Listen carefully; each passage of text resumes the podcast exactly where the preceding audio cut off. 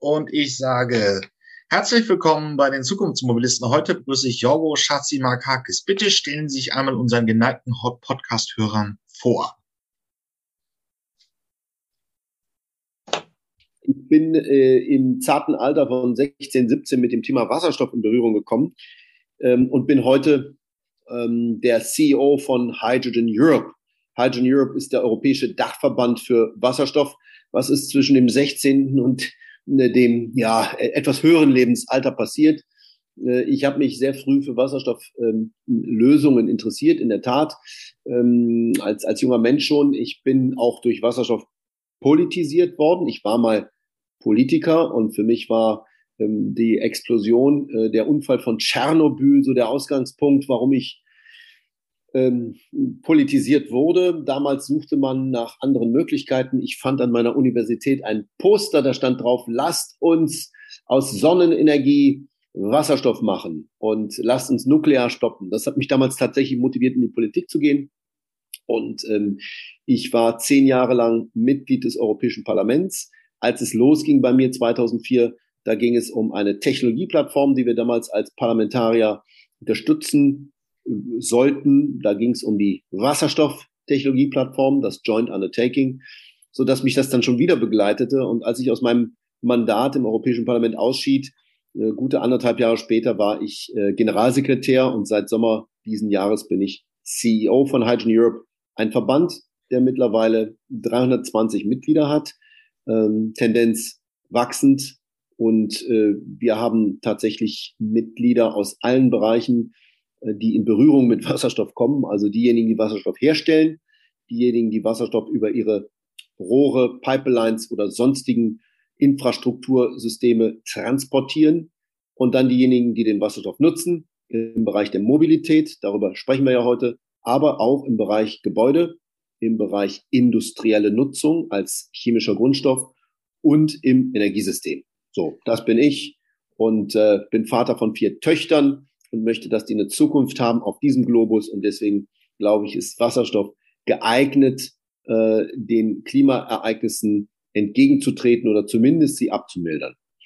Ja, äh, Sie, Sie haben die, die Kurzgeschichte des Wasserstoffs. Es gab ja auch sehr schöne, ähm, noch 1880 packt es nochmal hin, da hat Jules Verne das Wasserstoffzeitalter äh, versprochen, dann passierte lange nichts, dann haben die Amerikaner mal ihre Mondlandefähren, glaube ich, mit Wasserstoffsystemen ausgestattet. Und dann gab es in den 80ern immer so diese grünen Bewegungen, die da die großen Ziele setzten. 2020 stand der seinerzeitige Kanzler Gerhard Schröder vor einem Mercedes mit Wasserstoffantrieb. Da hat man ihm gesagt, das sei die Zukunft der Mobilität. Jetzt sieht's ja eher nach batterieelektrischen Antrieben aus. Sie haben jetzt so die letzten 30, 35 Jahre mitgemacht. Warum hat sich Wasserstoff nie so durchgesetzt? Wir reden jetzt hier im, im Dezember 2021 und die Zulassungszahlen von batterieelektrischen äh, Fahrzeugen sind schon, glaube ich, bei einem Fünftel. Sie haben sich auf jeden Fall sehr stabil auch in der Corona-Lage weiterentwickelt. Aber Wasserstoff in der Mobilität ist immer noch ein Nischenthema. Also erstens, ähm, hatten Sie vorhin gesagt, der Wasserstoff kommt nicht in der Mobilität. Das wage ich zu bezweifeln, weil wir haben da eindeutige Hinweise, dass das äh, anders sein wird. Zweitens, äh, die Gründe, warum der Wasserstoff sich nicht entwickelt hat, die hängen in erster Linie damit zusammen, und das kann ich auch nachvollziehen, dass ähm, so Leute wie äh, CEOs von äh, den großen deutschen Unternehmen, also Volkswagen und Daimler immer gesagt haben, und BMW auch, naja, solange ich nicht weiß, wo denn der Wasserstoff herkommt und solange der Wasserstoff in seiner Form als, als Brennstoff, äh, entweder zum direkten Verbrennen im, Verbrenner, im Verbrennungsmotor oder zur Nutzung in der Brennstoffzelle, also um elektrischen, äh, elektrischen Strom zu generieren, dafür brauche ich den Wasserstoff. Der ist nicht da. Und das stimmte ja auch, ähm, bis dann Folgendes passiert ist. Hm, dort gab es, also es gab im letzten Jahr ähm, im März den Ausbruch auch in Europa der Pandemie. Und dieses Ereignis hat dazu geführt, dass wir eine Beschleunigung erlebt haben der Wasserstoffpläne auf allen Ebenen. Und das ist interessant. Manchmal fragt man sich ja, wie kommen eigentlich solche Verschiebungen, Verschiebungen, wie kommen solche Weichenstellungen ähm, in, in großen, die Menschheit bewegenden Themen zustande? Äh, und die Pandemie war ein Auslöser. Ich will erklären, warum. Ähm, wir hatten schon die sogenannten Paris-Ziele, die ja vorliegen. Wir hatten auch in Europa eine Einigung darauf, dass wir ein, ein Klimagesetz verabschieden. Es gab schon die Pläne für den sogenannten europäischen Green Deal. Derjenige, äh der dem vorangeht und der dafür auch steht, ist der EU-Kommissar und stellvertretende Kommissionspräsident äh, Franz Timmermans. Ja, und dann kam die Pandemie. Und weltweit purzelten ähm, die Konsummuster in, in, ins Bodenlose fast schon. Also wenn kein Flugzeug mehr fliegt und kein Schiff mehr fährt, äh, dann gibt's auch weniger Konsumen. Da kam die Idee auf, Mensch, jetzt sind alle die Errungenschaften des europäischen Green Deal, all diese Pläne, die wir hatten, die sind jetzt in Gefahr. Weil doch jetzt plötzlich die Menschen wollen überleben, alle sagen, nee, komm, lass mal jetzt äh, Abstand nehmen von den großen äh, Plänen. Wir gehen zurück auf Anfang. Und da kam Timmermans zu uns, auch zu Hydrogen Europe und hat gesagt, hey, ihr habt doch da so einen 2x40 Gigawatt Plan aufgestellt. In der Tat, hatten wir im Januar 2020 getan. 20 Gigawatt Elektrolysekapazität in Europa und 20 Gigawatt äh, im, äh, in der direkten Nachbarschaft, äh, Marokko, Nordafrika, Ukraine. Und seine Idee war, wollen wir nicht die Dekarbonisierung ohne Deindustrialisierung hier jetzt mal vorantreiben? Natürlich haben wir das angenommen innerhalb von drei Monaten. Und ich finde das erstaunlich und rekordverdächtig. Nach einer großen Konferenz, die wir dann mit Timmermans und äh, vielen Industriellen gemacht haben, aber auch mit Ministern und anderen Kommissaren, gab es die Wasserstoffstrategie. Das war dann schon Juli 2020.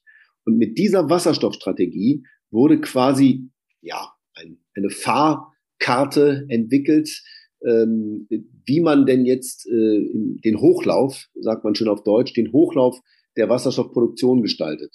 Ja, und wenn man einmal sowas anfängt, dann kommen sehr viele andere Dinge dazu, insbesondere auch die globale Dimension. Deutschland hat äh, sich dann auch noch äh, mit einer Idee in Europa äh, einen Namen gemacht als, als äh, globaler Wasserstoffbeförderer, nämlich über das Projekt H2 Global. Da geht es um globale Auktionen.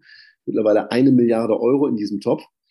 Und plötzlich redeten alle über Wasserstoff. Also jetzt noch mehr. Naja, und wenn alle über Wasserstoff reden und wenn Wasserstoffproduktion nicht nur in Europa, sondern auch global äh, kommt, dann ist diese alte Frage der CEOs von Volkswagen, Daimler und von BMW nicht mehr berechtigt. Wo soll denn der Wassertopf sein? Und deswegen glaube ich, ist diese Frage hinfällig. Glücklicherweise gibt es einen CEO, nämlich Herrn Zipse, der mittlerweile sagt, ähm, okay, ich sehe den Wasserstoff, insbesondere ich sehe den sogar im Pkw. BMW entwickelt ja ein derartiges Fahrzeug. Ein anderer hat den, nämlich Daimler, hat den, den Truck-Bereich, den Lkw-Bereich abgespalten. Das ist ja eine ganz frische Entwicklung, dass jetzt der Truck-Bereich selbstständig ist. Und dort gibt es sehr heftige und sehr eindeutige Bewegungen in Richtung Wasserstoff. Ähm, der einzige, der große Sorge macht, ist äh, meines Erachtens Volkswagen. Die machen mir wirklich Sorge weil das, was dort bei Volkswagen passiert, nicht in Einklang ist mit dem, was eine Volkswirtschaft eigentlich braucht, nämlich eine äh, von, von einer äh, besonderen Rolle im Dieselskandal, den ja Volkswagen äh, ohne da jetzt was hineininterpretieren zu wollen, äh, gespielt hat, äh, reinzuschlittern in eine monothematische Ausrichtung, die unsere Volkskasse äh, dermaßen belasten wird, halte ich nicht für eine kluge Strategie, habe das auch sehr oft und sehr offen und äh, äh, klar gesagt. Also was Herr Dies da macht, ist nicht im Sinne seines eigenen Konzerns, auch nicht im Sinne der Volkswirtschaft Deutschlands. Ähm, so, und jetzt bin ich schon beim Koalitionsvertrag. Im Koalitionsvertrag ist ja zum Glück nicht festgeschrieben, dass es nur Strom und nur Batterie gibt. Da steht ja was ganz anderes drin. Da steht ja eindeutig drin, dass wir äh, sehr stark aufsetzen auf die synthetischen Kraftstoffe. Äh, da steht sogar drin, dass der, dass der Verbrenner für fossile Brennstoffe ab 2030 ausläuft, dass also nicht fossile Brennstoffe auch durchaus in Verbrennungsmotoren landen können. Da steht aber vor allem drin, und das ist für mich das Entscheidende und Wichtige, dass die äh, künftige Ausrichtung ganz klar mit der europäischen Linie abgestimmt werden muss. Äh, da gibt es Vorgaben, an denen wir gerade arbeiten. Äh, wir haben hier als Hydrogen Europe da, ja, selbstverständlich will ich fast sagen, eine, eine Rolle gespielt ähm, bei der Art und Weise, wie äh, auf diesen Bereich Mobilität, auch auf den Bereich Straßenverkehr geguckt wird. Und wir sind sehr zufrieden. Da steht zum Beispiel drin, dass obligatorisch ab dem Jahre 2030 jedes EU-Land Wasserstofftankstellen alle 150 Kilometer aufstellen muss. Das ist äh, mitnichten die Abkehr vom Wasserstoff, das ist die Zuwendung und die Hinwendung zum, die Hinwendung zum Wasserstoff. Also insofern sind wir sehr froh, dass da auch die Bundesregierung, äh, zumindest die Ampelkoalition in ihrem Koalitionsvertrag dazu festgeschrieben hat und dass das Ministerium äh, tatsächlich auch ähm, ich würde mal sagen, ähm, geleitet wird von jem, jemandem, der sich eindeutig auch zu dieser Technologie äh, bekannt hat, nämlich Volker Wissing. Gut, ähm, aber da sind jetzt bisschen viele Lobbyaspekte drin. Aber ich möchte am Anfang nochmal noch mal zur Fragestellung kommen. Wir haben jetzt 2000, Juli 2020 ähm, diese Strategie gesehen ich merke natürlich auch, dass ähm, viele, viele technische Themen, ähm, te auch Startups rutschen in der Bewertung nach oben. Das Ganze bekommt in in eine starke Dynamik. Aber wie konkret ist denn es jetzt wirklich? Ähm, wann will die EU wirklich, sagen wir mal, diese Vision umgesetzt haben, dass in großer industriellen Maßstab es wird wahrscheinlich irgendwie Nordafrika sein, Wasserstoff ökologisch produziert wird, denn darum geht's ja. Man kann Wasserstoff auch äh, mit fossilen Energien betreiben, aber das würde den Klimawandel natürlich äh, beschleunigen und nicht verlangsamen, weil das Brennstoff, Wasserstoff-Brennstoffzelle eben auch eine schlechte Energiebilanz hat. Das heißt, man müsste sehr viel fossile Energie aufwenden, um Energie in der Form zu haben, so dass ich sie im Auto verwenden kann. Deswegen äh, stopp, stopp, also äh, stopp. Ähm, diese schlechte Bilanz, von ja. der Sie sprechen. Sie sprechen von den 60 bis 70 Prozent Effizienz, die wir erreichen. Ja. Ne? Und das äh, im, im, Vergleich mit einem Diesel, der wie viel hat? 27 Prozent. 27, ja. So. Und wenn man das eine schlechte Bilanz nennt, dann will ich doch mal fragen, wie sieht denn eigentlich die Bilanz aus? Sie haben mir auch vorhin vorgeworfen, da sind ein bisschen viel Lobbyaspekte drin. Ich habe ja was erklärt. Ja. Was gut. meinen Sie denn mit Lobbyaspekt, wenn ich das Nein, mal darf? Wir springen jetzt ein bisschen zu dem anderen Punkt. Ich würde gerne noch erstmal wissen, wie konkret ist denn das? Wann können wir jetzt wirklich industrielle Maßstäbe grünen, nachhaltigen Wasserstoff ja. in, in, aus Nordafrika äh, sehen? Ja, das also, beantworte ich, das beantworte ich sofort und sehr kurz, aber wir müssen dann nochmal zu den Effizienzen. Ja, dann kommen wir auch nochmal zu den Aspekten. Weil das absolut wichtig ist. Also zunächst einmal, dieses Fit for 55 Paket ist ja. sozusagen die gesetzgeberische Ausrichtung, Auslegung des europäischen Green Deal. Also der Green Deal hat festgeschrieben, das sind die großen Ziele, die wir anstreben. Und jetzt kam ein Gesetzespaket mit zwölf Gesetzen. Das wurde ein Jahr nach der Wasserstoffstrategie vorgelegt, nämlich im Juli 2021, im Juli diesen Jahres. Das sind 3000 Seiten Gesetzestext. Auf über 1000 Seiten, äh, Entschuldigung, in, über 1000 Mal kommt das Thema Wasserstoff vor. 1000 Mal erwähnt. Mehr als tausendmal. Ähm, und jetzt will ich das mal konkret runterbrechen auf, wann kommt es denn? Also es kommt schon mit dem großen Ziel, bis 2024 6 Gigawatt aufzuziehen. Da kann ich äh, jetzt schon sagen, das wird, das wird sehr sportlich. Ja? Also bis 25 könnte es klappen, bis 24 wird es sehr, sehr sportlich. Aber Sie sehen schon, diese Kommission ist direkt eingestiegen in ihren eigenen sozusagen Verantwortungsbereich. Er hat gesagt, solange wir an der Macht sind, wir Kommission, von der Leyen, wollen wir die 6 Gigawatt hochziehen. Das ganz schön viel. Und bis 2030 40 Gigawatt in Europa und 40 Gigawatt außerhalb. Sie sehen, dass die 40 Gigawatt aus unserer aus unserem eigenen Programm übernommen worden sind in der Wasserstoffstrategie. So, und jetzt wird das runtergebrochen. Zum Beispiel äh, in den sogenannten Refunobios. Was heißt das? Das steht für Renewable Fuels of Non-Biological Origin, also erneuerbare Kraftstoffe, die eben nicht aus Biomasse gewonnen werden. Das ist Wasserstoff. Wasserstoff und seine Derivate. Da ist ein, ein ganz klares Ziel festgeschrieben worden. Bis zum Jahre 2030 müssen von allen Kraftstoffen 2,6 Prozent Refonobius sein. Das ist ganz schön viel. Mhm. Ähm, und äh, also Sie sehen schon, da ist nicht irgendwas ad, ad Kalenders Graecas äh, verschoben worden, ganz im Gegenteil. Ähm, es kamen schon die ersten Mitgliedstaaten, die, die haben gesagt, Slowenien, die jetzige Präsidentschaft hat gesagt, Gottes Willen, das ist eine viel zu hohe Quote, wie sollen wir das denn erreichen? Oder das mit den, mit den Tankstellen einer 150 Kilometer. Das ist, was das bedeutet. Das bedeutet, äh, dass äh, ja weit über 1000 Tankstellen bis 2030 aufgebaut werden müssen in ganz Europa. Und das ist natürlich auch ein Programm für diese Technologie. Also ich glaube, äh, das Fit, Fit for 55 Paket strotzt nur so von klaren Maßgaben. Es ist auch geprägt, das sage ich auch jetzt mal dazu, ähm, von einer Überfavorisierung von, von Strom, von Batterie. Da ist ein Faktor vier. Also wenn Sie, wenn Sie Batteriestrom nutzen, oder Entschuldigung, Strom in Batterie nutzen, äh, dann können Sie das viermal anrechnen lassen im Gegensatz zum Wasserstoff. Ich meine, von so einer einseitigen Ausrichtung kommt dann eben auch eine schlechte Behandlung und kommt dann eben auch ein, ein, schlechtere, ein schlechteres Anreizsystem. Völlig klar. Und deswegen kann man lange darüber reden, wie viel Batterie ähm, äh, Autos da schon sind.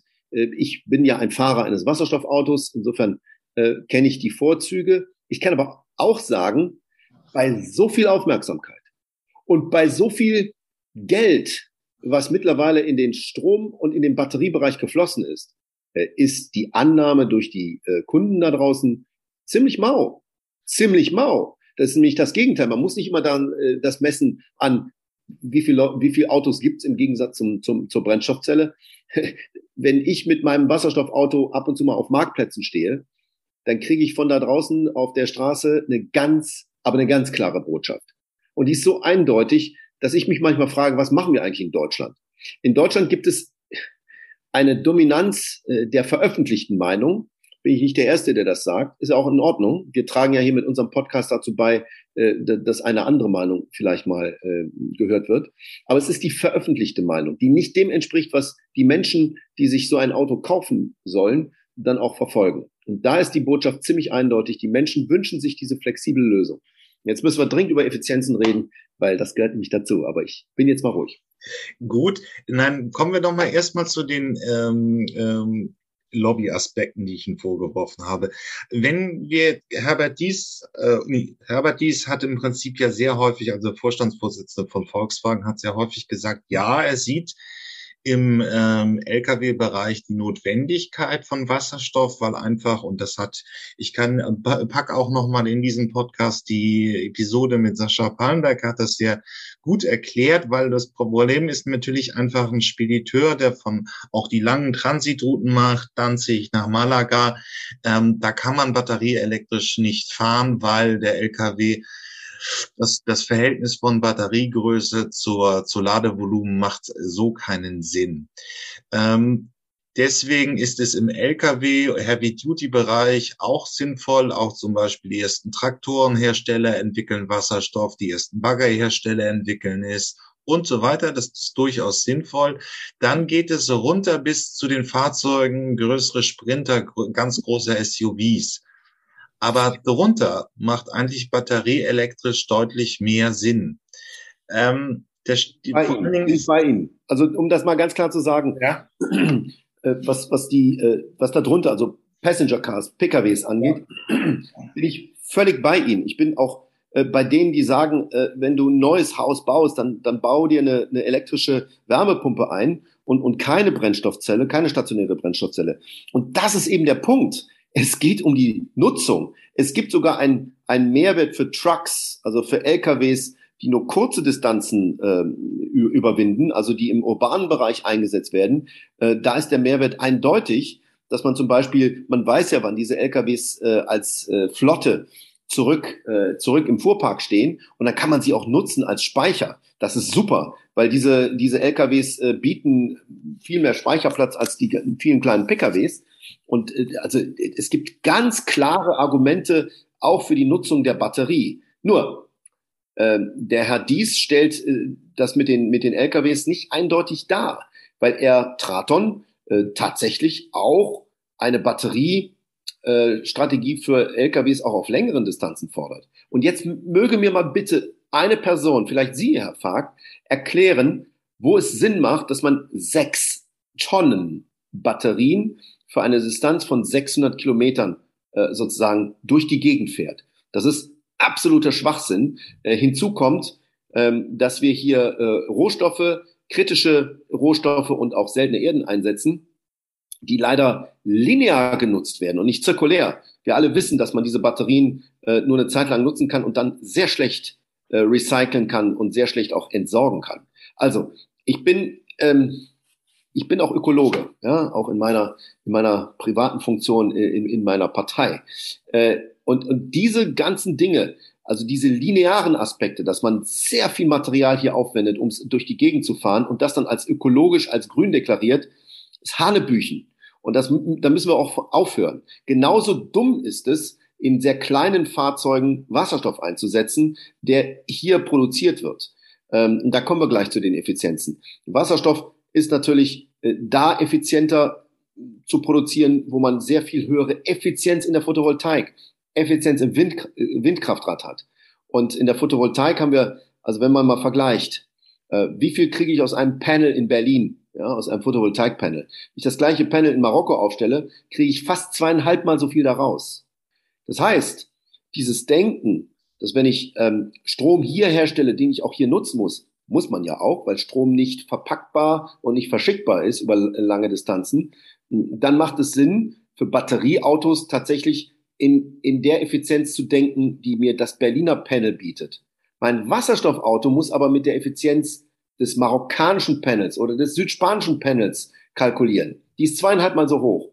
Und selbst wenn ich jetzt umwandle und 30 Prozent verliere und selbst wenn ich den ganzen Weg von äh, Marokko über Spanien über eine, eine Gaspipeline, also eine Wasserstoffpipeline zurücklege, kriege ich immer noch eine leicht höhere Effizienz raus in meinem auf, auf der auf der Straße sozusagen in meinem elektrischen Motor, äh, als wenn ich äh, das Panel in Berlin nutze. Das ist doch die wahre Rechnung, die wir machen müssen. Und deswegen müssen wir irgendwann mal anfangen, äh, kohärent zu denken, im Zusammenhang zu denken äh, und nicht ähm, Ideologien aufzubauen und hier ähm, eine Spaltung eigentlich des Mobilitätsbereichs vorzunehmen. Das hilft keinem. Am Ende brauchen wir beide Technologien, um die Klimaziele zu erreichen. Äh, die einseitige Ausrichtung auf eine Technologie allein, auch nur auf Wasserstoff, wäre fatal und wäre nicht gut. Wir brauchen beide. Und ähm, da werden wir sicherlich jetzt gleich noch drüber diskutieren. Aber Sie sehen schon, das ist nicht so, so trivial, wie man das alles liest und denkt, sondern es ist viel komplexer und umfassender. Und das ist unsere Aufgabe, dafür zu sorgen, dass es nicht nur diese Lösungen gibt. Es gibt ja erste LKWs, die jetzt schon mit Wasserstoff fahren, sondern dass der Wasserstoff produziert wird und transportiert wird. Und dieses gesamte Ökosystem äh, von der Produktion sozusagen bis zur, bis zur Nutz, Transport und bis zur Nutzung, das ist eine, eine sehr komplexe Aufgabe, die mein Verband versucht gerade für den Standort Europa zu meistern.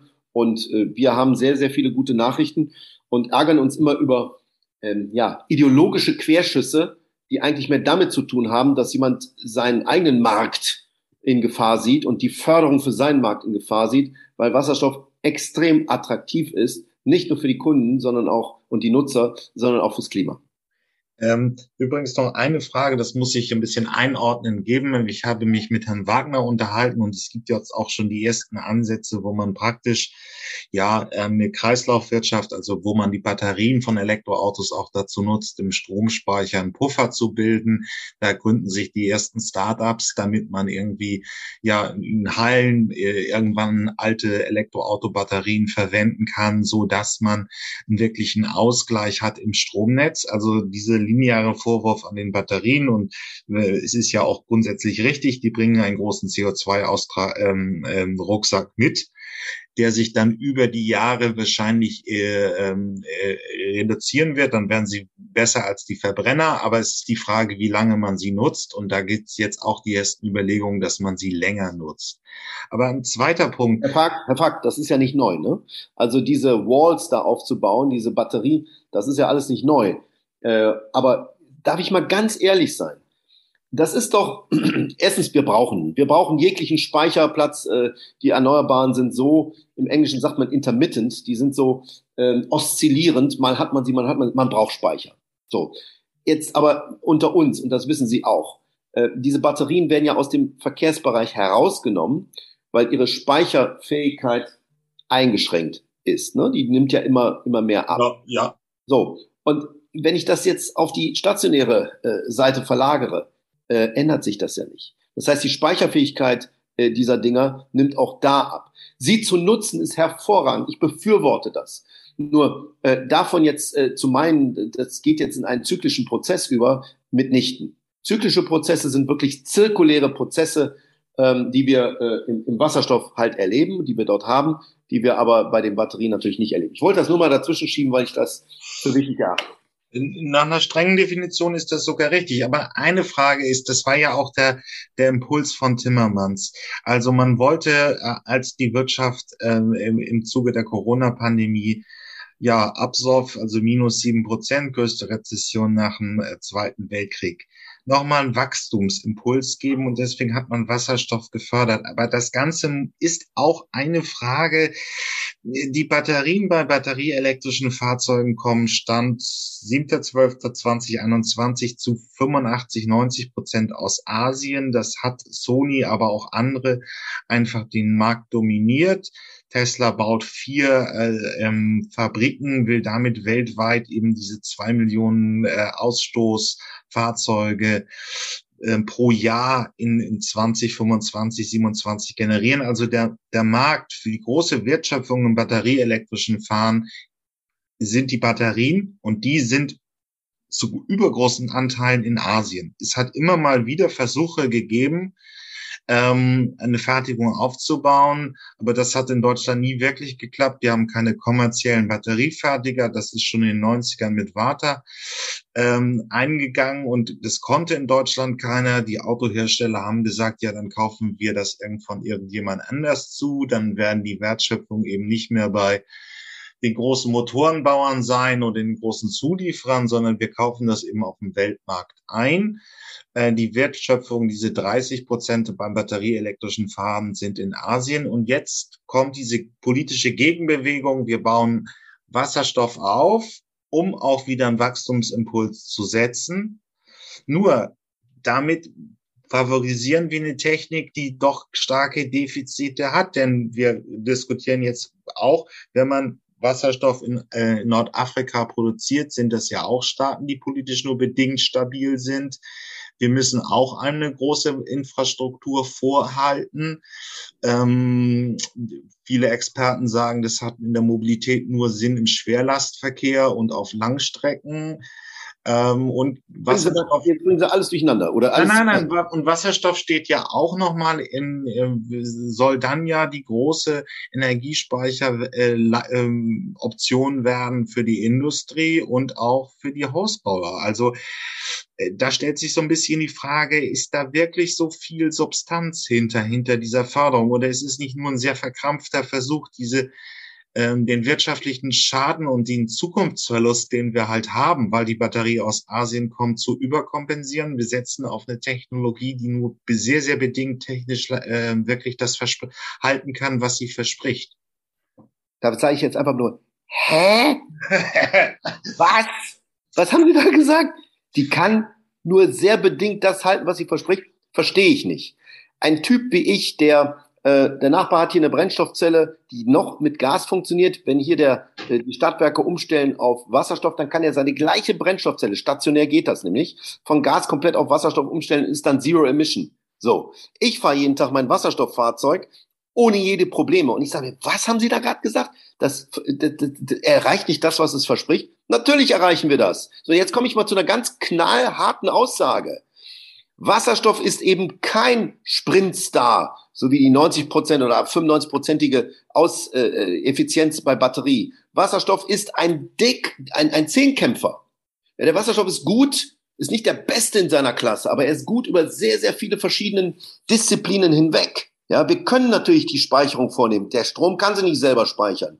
Der Wasserstoff ist nämlich kein Energieträger, sondern er ist zusätzlich ein Energievektor. Er kann auch noch speichern. ist doch gut. Wasserstoff ist eine chemische Grundsubstanz, die in der Stahlindustrie, in der chemischen Industrie, in der petrochemischen Industrie und vor allem auch bei den, bei den Düngemitteln äh, einen riesen Einsatz hat, um fossile Kraftstoffe, also fossile ähm, chemische Stoffe zu ersetzen. Ähm, also ist der gleiche Wasserstoff, nur er kommt dann eben aus, aus Wasser und aus erneuerbaren Energien und er kommt nicht aus äh, Methan. Und er ist ein Kraftstoff. Also das muss man erstmal leisten. Äh, die, äh, der Strom kann beides. Ja, der Strom kann auch ähm, sozusagen speichern helfen und äh, also er kann irgendwie speichern helfen, er kann sich aber nicht selber speichern.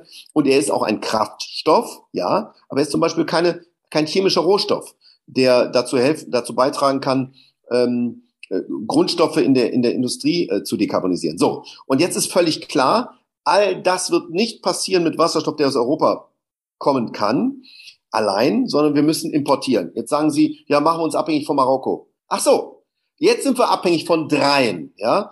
Unser Gas kommt aus Russland, und zwar über 40 Prozent des Gases. Sind wir verrückt, dass wir das gemacht haben. Zweitens, unser Öl kommt hauptsächlich aus, ähm, aus äh, Saudi-Arabien. Und drittens, unsere Batterien kommen alle, ja, mit ganz, ganz wenigen Ausnahmen aus China. Das ist übrigens auch der Grund, warum Herr Dies so klar abhängig ist von China. Ähm, der Mann macht äh, 48 Prozent oder sein Konzern macht 48 Prozent der Umsätze in China. Die Hälfte. Das ist ein politischer Markt. Ist doch wohl logisch, dass der den chinesischen Song der Batterie singt. Ja, was die Chinesen äh, für Batterie sind, ist halt Russland für Gas und ist Saudi-Arabien für Öl. Und von den dreien sind wir gerade abhängig. Jetzt komme ich und sag Ihnen, lass uns das in Marokko machen, lass uns das in Chile machen, lass uns das bei uns in der Nordsee machen Lass uns das auch in Saudi-Arabien machen, aber auch in Australien, auch in Mauretanien, Namibia. Wir diversifizieren sozusagen die Zulieferstruktur. Das macht uns stärker. Das macht uns resilienter, so heißt das äh, im Fachbegriff. Und deswegen glaube ich, äh, tun wir sehr gut daran, äh, statt auf Batterien aus nur einem Land zu bauen, selber Batterien zu bauen. Ich bin absolut dafür, ja, ich, ich bin sehr dafür, dass wir äh, europäische Batteriestandorte haben. Wir arbeiten sehr eng zusammen mit der Batterieallianz als Wasserstoffallianz.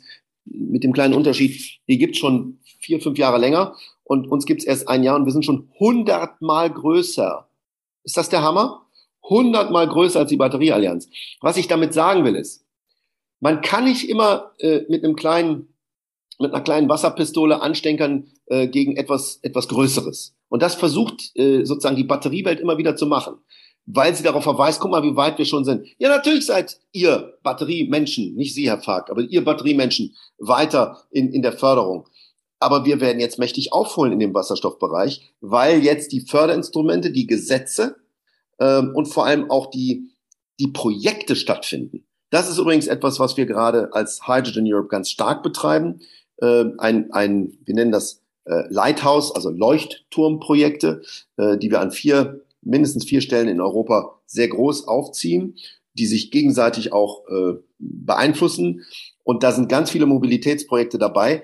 Warum tun wir das? Weil es nicht reicht, Gesetze zu haben und Geld zu haben. Man muss es umsetzen. Und dieses Umsetzen passiert bei uns, wird von, von ja, sehr fähigen und sehr äh, erfahrenen äh, Ingenieuren auch umgesetzt, diese Projekte um tatsächlich das Henne- und Ei-Dilemma zu überwinden. Das ist das Dilemma, was jede neue Technologie hat. Und deswegen ganz klare Ansage, von wegen wir äh, können nicht halten, was wir versprochen haben. Ähm, diese Wasserstoffwelle, die, die hat ja noch gar nicht begonnen. Da kommt ja jetzt noch viel, viel mehr äh, auf uns zu. Und deswegen äh, macht es Sinn, sich mal ähm, anzuschauen, was denn konkret passiert. Ich war sehr stolz, als ich äh, Zeuge war in Ulm äh, der Eröffnung des ersten der ersten Fabrik in Europa für einen Wasserstoff-LKW. Das war Iveco. Die machen in der gleichen Fabrik auch Batteriekraft, äh, Batterie-LKWs ähm, und erklären auch, warum man beide braucht. Das finde ich stark. Äh, Iveco ist der größte Anbieter von äh, LNG und äh, CNG, also Erdgas-LKWs äh, in Europa. Ähm, da sind sie übrigens gut, nicht so gut beim, beim Diesel, aber beim LNG sind sie gut, betrachten das auch als eine Übergangstechnologie und basteln jetzt schon und bauen jetzt schon an, an den neuen LKWs. Äh, ab Januar werden drei LKWs pro Tag äh, die äh, Fabrik in Ulm verlassen. Drei LKWs, äh, Wasserstoff-LKWs pro Tag. Ähm, das heißt, ich sehe doch mit eigenen Augen, dass das alles passiert und dass das äh, nicht mehr Schmu ist oder irgendeine Science-Fiction-Geschichte, sondern längst schon Realität ist. meine Sorge ist äh, mittlerweile eher, ähm, äh, wie wir sozusagen äh, die ganzen Anforderungen, die ganzen Anfragen, wie wir die gemeistert kriegen. Es gibt schon sehr viele, die wollen den, den LKW eigentlich sofort haben. Also die großen Betreiber von Logistikketten. Und äh, da ist unser Problem, dass wir sozusagen mh, die Erwartungen äh, auch treffen können, einhalten können. Also es ist nicht so, dass wir zu viel versprochen haben. Das Ganze im Gegenteil. Äh, wir müssen jetzt die Produktionskapazität eben noch höher fahren. Und das passiert jetzt gerade. Und da bin ich eigentlich ganz froh. Das ist im Prinzip ja dann die auch die Kernfrage. Also wir, wir haben jetzt langsam den politischen Willen, dass Megawatts produziert werden. Dann müsste sich ja ein Industriekonsortium finden, um das ein bisschen konkreter zu machen, wo Nordafrika, wo die Sonne eben stark äh, brennt, äh, Südspanien, Teile von Italien und so weiter. Und dann könnte man Wasserstoff produzieren. Das würde dann über eine Pipeline, die ja auch nochmal erst gebaut werden müsste, oder über Schiffe nach Zentraleuropa gebracht werden.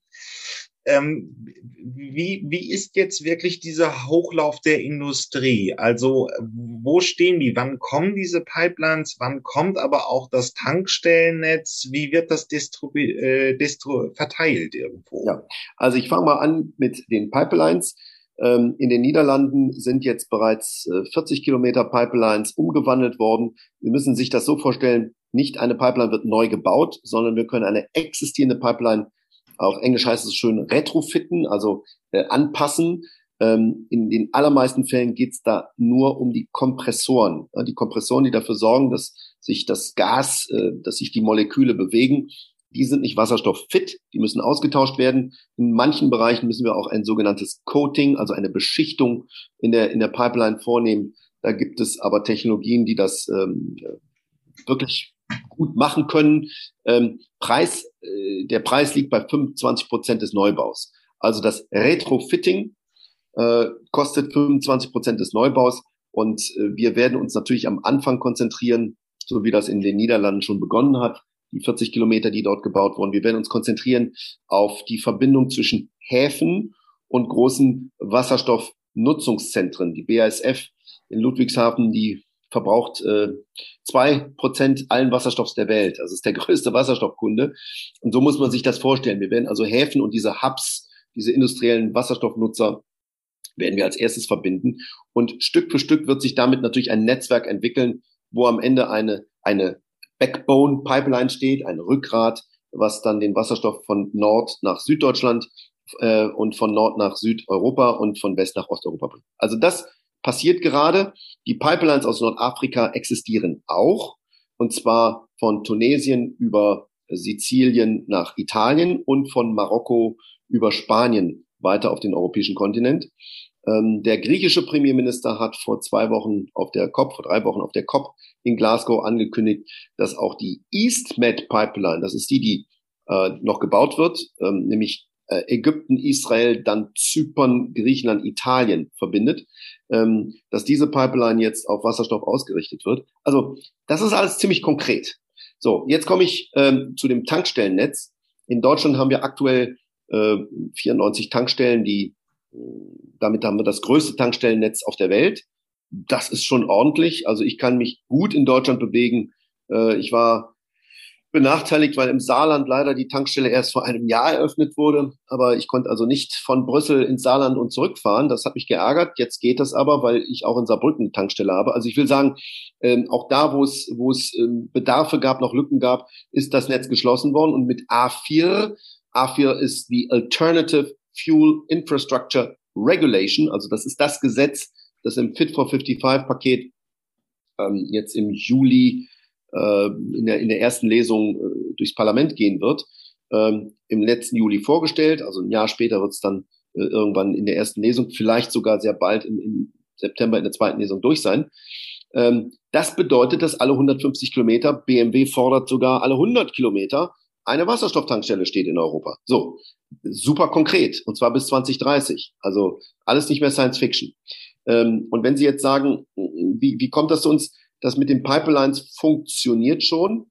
Wo wir noch jetzt sehr stark dran arbeiten, das ist das Pipeline-System und die Salzkavernen oder andere äh, Kavernen, unterirdische große Höhlenkonstrukte, die äh, dazu dienen, Wasserstoff auch zu speichern, wie das miteinander verbunden wird. Auch das ist eine Herausforderung, der wir uns jetzt stellen. Denn die hohen Gaspreise, die wir jetzt erlebt haben, die auch massiv zur Inflation beigetragen haben, die hatten damit zu tun, dass wir unsere Reserven nicht aufgefüllt haben. Und Wasserstoff kann produziert werden und kann dann eben auch gespeichert werden in diesen Kavernen, die als äh, äh, nationale und als europäische Reserven eingesetzt werden können. Also Sie sehen, wir sind schon ein bisschen weiter. Wir sind schon sehr, sehr konkret äh, und die Anwendungen im Bereich der Mobilität sind ja nicht nur Anwendungen im Pkw-Bereich, sondern äh, das ist das erfolgreichste Zugprojekt. Äh. Alstom hat in Salzgitter in Deutschland einen Wasserstoffzug äh, entwickelt, der wurde zwei Jahre lang zwischen Cuxhaven und Buxtehude getestet, zur Zufriedenheit aller. Das Ding funktioniert. Die Stadt Köln hat sich zur Wasserstoffbus-Hauptstadt der Welt entwickelt, hat 40 Wasserstoffbusse bestellt und betreibt schon einen großen Teil davon sehr erfolgreich. Also das findet ja alles statt. Äh, und insofern ähm, ist das einfach nur eine Frage des Hinguckens und des sich Interessierens für diesen Sektor. Und dann wird man feststellen, dass der schon viel weiter ist, als man eigentlich denkt.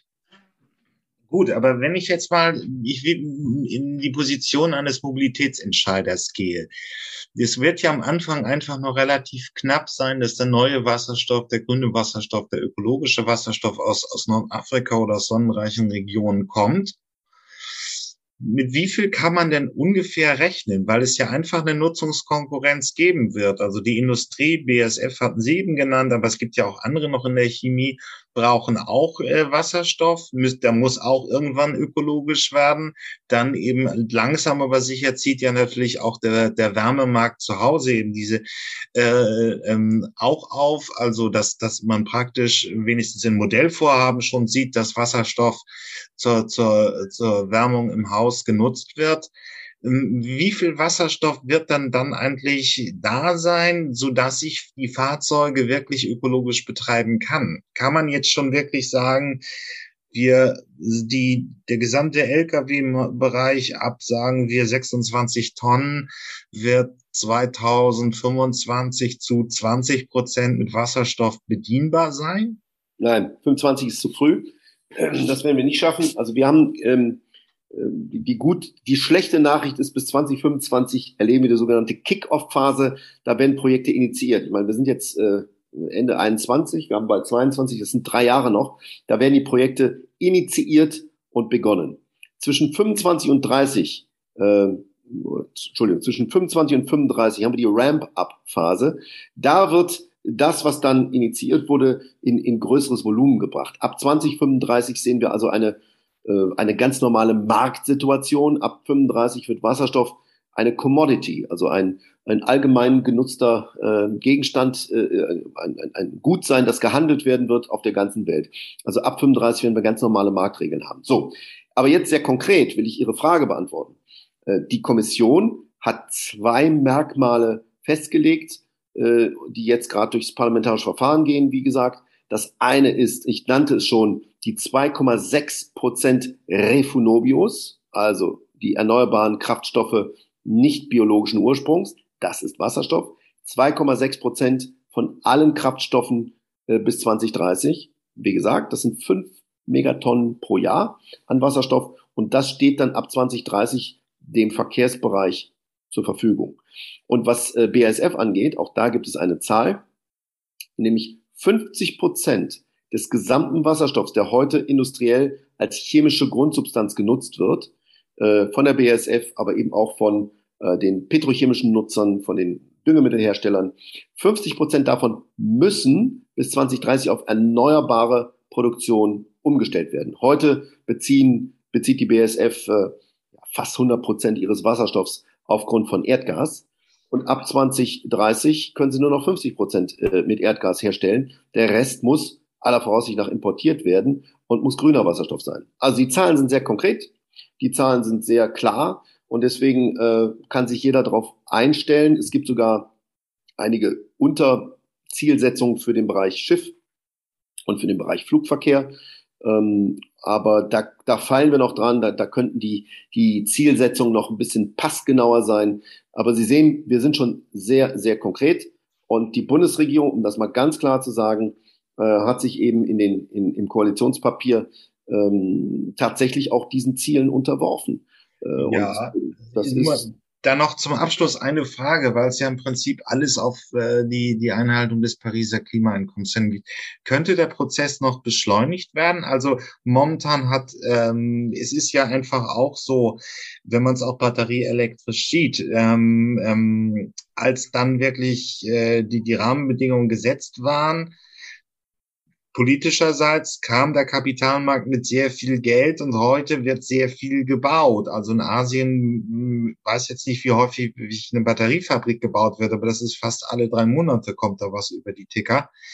Ähm, momentan könnte das auch schneller gehen, wenn wirklich viel Geld aus dem Kapitalmarkt oder aus der Industrieseite käme? Also der, der Kapitalmarkt ähm, sitzt da im Moment auf, auf äh, vollen Kassen. Sie wissen, dass die ganzen Infrastrukturfonds, Pensionsfonds jetzt äh, einige Zeit nicht investiert haben. Circa, es sind circa, ich glaube, 84 Milliarden Euro liegen da jetzt und wollen investiert werden.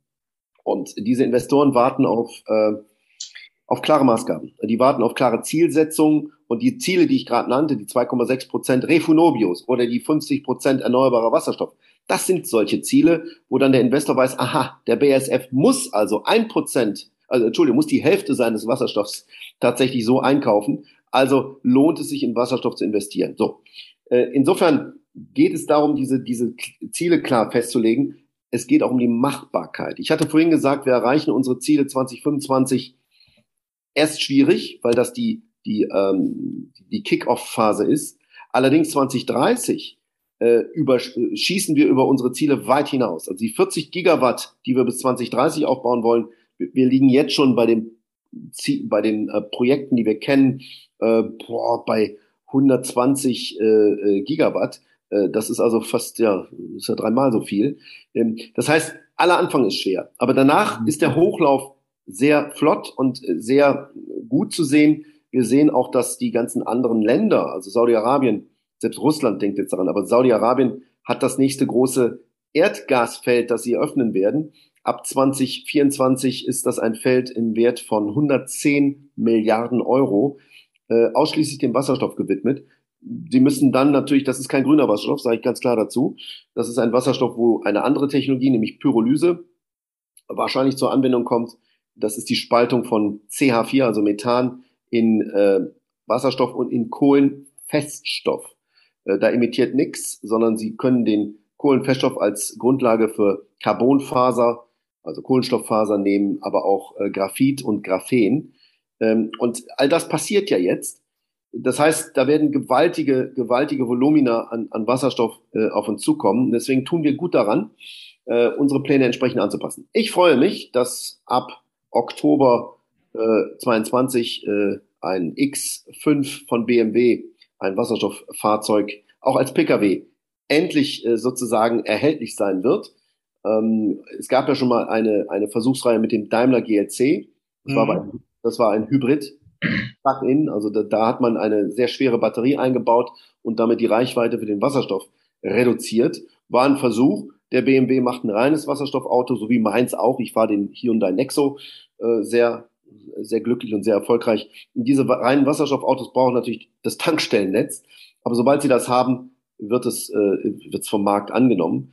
Äh, und das ist nicht nur die Zukunft, sondern das ist das, was uns erwartet. Also das wird kommen. Es werden weitere europäische OEMs äh, folgen, denn die Nachfrage nach diesen BMWs, die ist schon jetzt sehr hoch.